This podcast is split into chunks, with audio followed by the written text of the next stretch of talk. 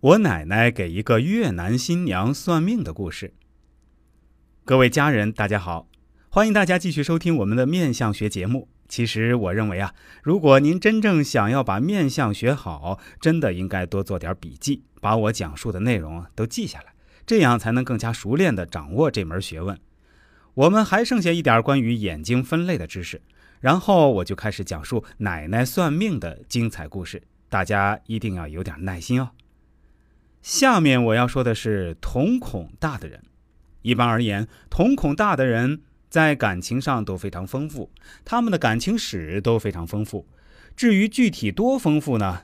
差不多有一本牛津词典那么厚吧。哈哈，跟大家开个玩笑啊，其实也没有那么夸张。但是瞳孔大的人一般行为也都比较草率，他们做事儿没有周密的计划，经常是随性所为而动手，一旦遇到困难就会马上打退堂鼓。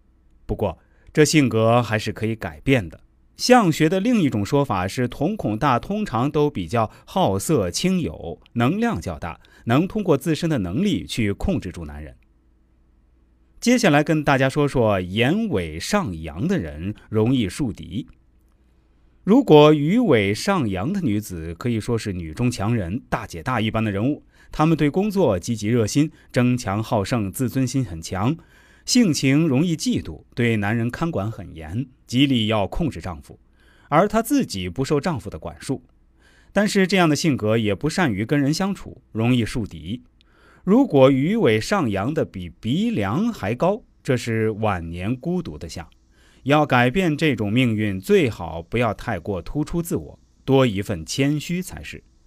如果女子的鱼尾上扬，可以说是女汉子。能力非常强，对工作积极热心，争强好胜，自尊心很强，性情容易嫉妒，对男人看管很严。我在这里尤其提醒一下各位，想要改变这种命运呢，最好不要太过突出自我，要知道有舍才有得的道理。最后，我要跟大家说说小眼睛的人。小眼睛的人不管男女，用情相对比较专一，他们看准一个人。就不会轻易改变，对于感情有一份执着，并且看问题比较独到。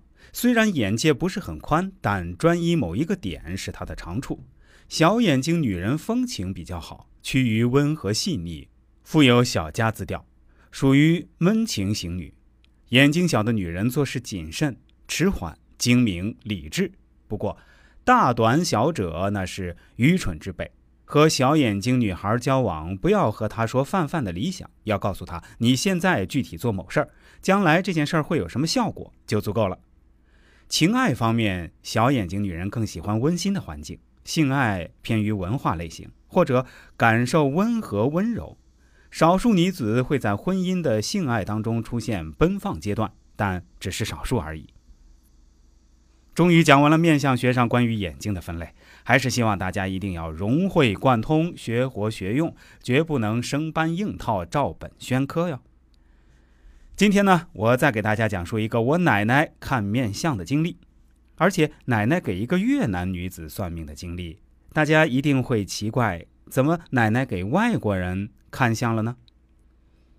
都说现在的男青年娶老婆难，娶不到老婆的问题越来越严峻了。何况我们农村的男士一辈子没有摸过女人手的一大把，条件好的自然是不用担心。但是屌丝男也有梦想啊，青春在一天天流逝，想女人的心却越来越强烈。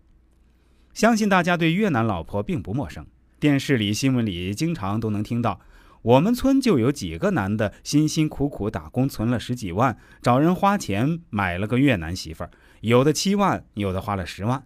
可是结婚后都好像串通好的一样，最终都逃跑了。我们这村西的阿良也有类似的情况。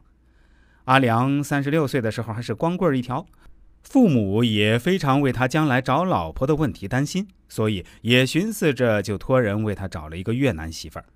我们所在的县里，在很多年前花钱买个越南老婆就已经是蔚然成风了。当时介绍人把对方领来时，阿良一看这姑娘长得高高瘦瘦的，皮肤有点黑，一头乌黑亮丽的长发，对着阿良一笑，阿良魂儿都没有了。付给介绍人八万块钱后，姑娘跟着阿良回家了。走起路来小蛮腰扭呀扭，看得阿良眼珠子都要掉出来了。好不容易娶到了老婆，阿良是捧在手里怕掉了，含在嘴里怕化了。每天端茶送饭，又是捶背按摩的。转眼两个月过去了，有天早上，阿良去地里种菜，听到村民围在田头议论：昨天晚上村西三户人家的越南媳妇儿都跑了，今儿早起床人不在床上，到处找也不见人影儿。回到房间一看，行李都没了。大伙儿见到阿良，也都对他说：“还种啥菜呀？赶紧回去看看你媳妇儿跑了没？说不定都是一伙的。”那个又对他说：“对呀，那些个越南女子是娶不得呀，就是骗钱的。可惜了你一辈子辛苦赚的钱打水漂了。”阿良听了之后，飞快地跑回家，用力地推开大门，一看，媳妇儿居然在给他煮面条。阿良一动不动地立在那儿，眼泪止不住地往下流。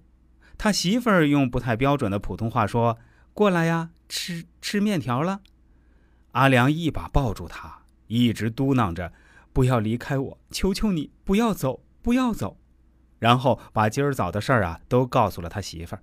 他媳妇儿一直摇头说：“不，不走，快吃。”这碗面条吃的阿良五味俱全，夹杂着泪水一起吞了下去。这个故事接下来会如何发展呢？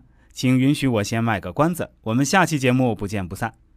更多精彩内容，欢迎大家关注一下我的公众号“周易面相大叔”，我的微信、QQ 都是七幺八幺五三二九二，欢迎感兴趣的朋友添加一下。